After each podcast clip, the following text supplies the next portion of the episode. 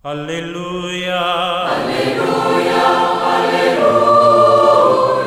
Hola, ¿qué tal queridos amigos? Sean bienvenidos a esta reflexión en este domingo, el 31 del tiempo durante el año.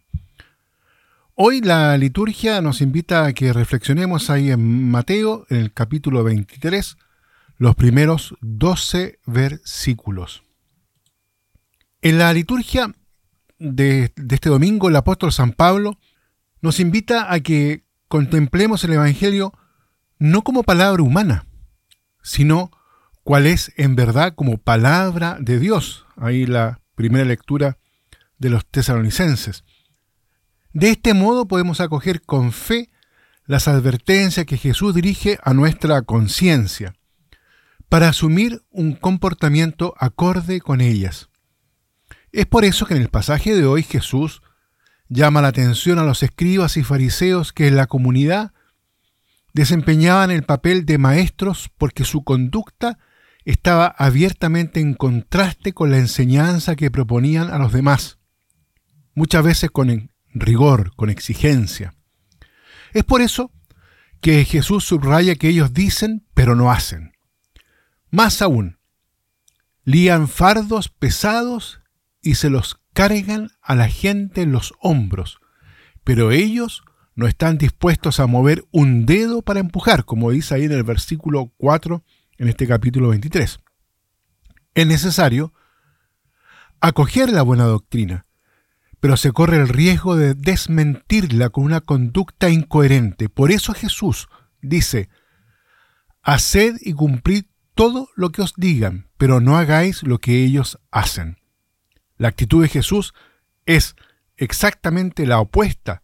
Él es el primero en practicar el mandamiento del amor que enseña a todos y puede decir que es un peso ligero y suave precisamente porque nos ayuda a llevarlo juntamente con Él. Pensando los maestros que oprimen la libertad de los demás en nombre de su propia autoridad, este gran santo San Buenaventura, indica quién es el auténtico maestro cuando dice, Nadie puede enseñar, ni obrar, ni alcanzar las verdades conocibles sin que esté presente el Hijo de Dios. Jesús se sienta en la cátedra como el Moisés más grande que extiende la alianza a todos los pueblos. Nos dice el Papa Benedicto en esa maravillosa obra Jesús de Nazaret. Él es nuestro verdadero y único Maestro. Por ello estamos llamados a seguir al Hijo de Dios, el Verbo encarnado, que manifiesta la verdad de su enseñanza a través de la fidelidad a la voluntad del Padre, a través del don de sí mismo. Por eso, creo que es muy interesante poder mostrar que el primer maestro forma a todos los demás maestros del mismo modo que forma a los discípulos, porque existe solo en virtud de ese tácito pero poderosísimo magisterio. Así nos lo dice un gran pensador, Antonio Rosmini. Jesús condena enérgicamente también la vanagloria y asegura que obrar para que lo vean las demás gentes pone a merced de la aprobación humana, amenazando los valores que fundan la autenticidad de la persona. Queridos amigos, queridos que reflexionamos siempre los domingos este, el Evangelio, Jesús se presentó al mundo como siervo, se despojó totalmente de sí mismo y se rebajó hasta dar en la cruz la más elocuente lección de humildad y de amor. De su ejemplo brota la propuesta de vida.